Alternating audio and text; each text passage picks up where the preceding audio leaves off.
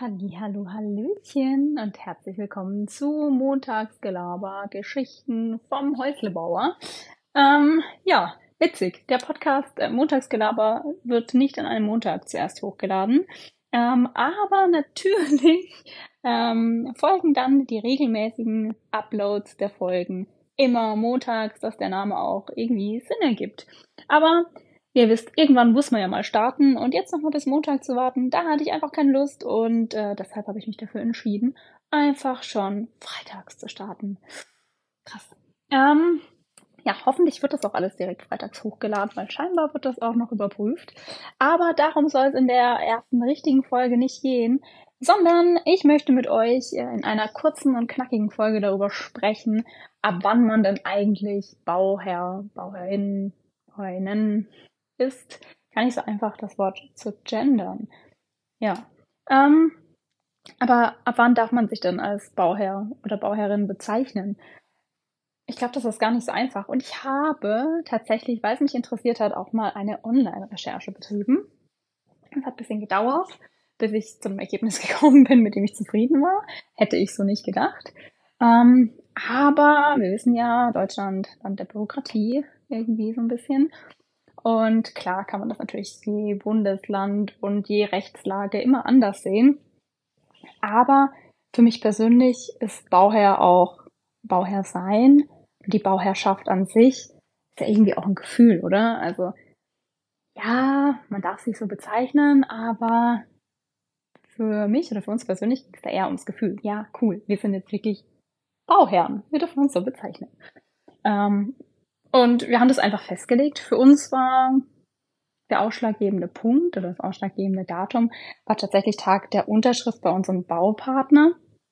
Wir bauen ja ein Massivhaus, ähm, ein Bausatzhaus, also wir sind selbst Bauer, haben aber da natürlich trotzdem fachliche Unterstützung, weil wir grundsätzlich kein Know-how in diesem Gewerbe haben. Deshalb ist das ganz, ganz wichtig, vor allem für uns.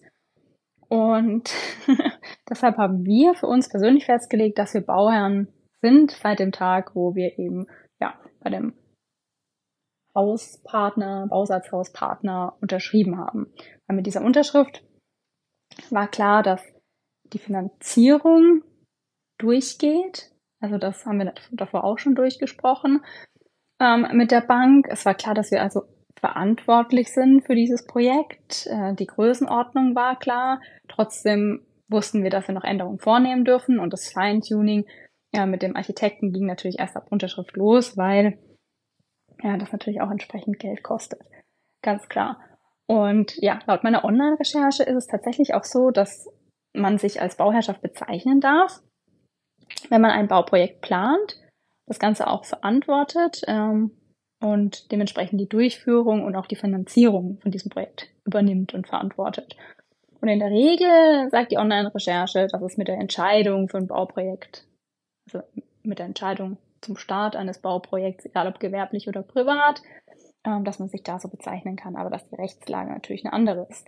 Aber gerade wenn es ums Häuslebauen geht, also für Privatleute, dann ist, glaube ich, die Rechtslage, klar, die ist wichtig, aber wenn man sich so bezeichnet, hat die Rechtslage, glaube ich, eher jetzt nicht so den Fokus, sondern es fühlt sich einfach gut an, wenn man die Entscheidung getroffen hat und sagen kann, yes, wir sind jetzt Bauherren. Wir haben uns dafür entschieden, dieses Projekt zu starten. Wir haben äh, hoffentlich zu dem Zeitpunkt schon Grundstück. Wir haben einen groben Plan, wo die Reise hingehen soll. Und wir bauen uns jetzt ein Eigenheim. Und das ist schon ein unfassbar cooles Gefühl. Ja. So viel zum Thema Bauherrschaft. Ich hoffe, ich habe alles richtig gegendert. Ich möchte diese Mini-Folge auch nicht endlos in die Länge ziehen. Seid gespannt auf die nächsten Folgen. Es geht auf jeden Fall unter anderem darum, ähm, ja, warum wir uns für ein Bausatzhaus oder für Bauen mit viel Eigenleistung entschieden haben. Also was spricht dafür?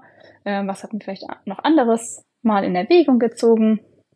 Und ja, weshalb ist die Entscheidung letztendlich so ausgefallen, wie es ausgefallen ist.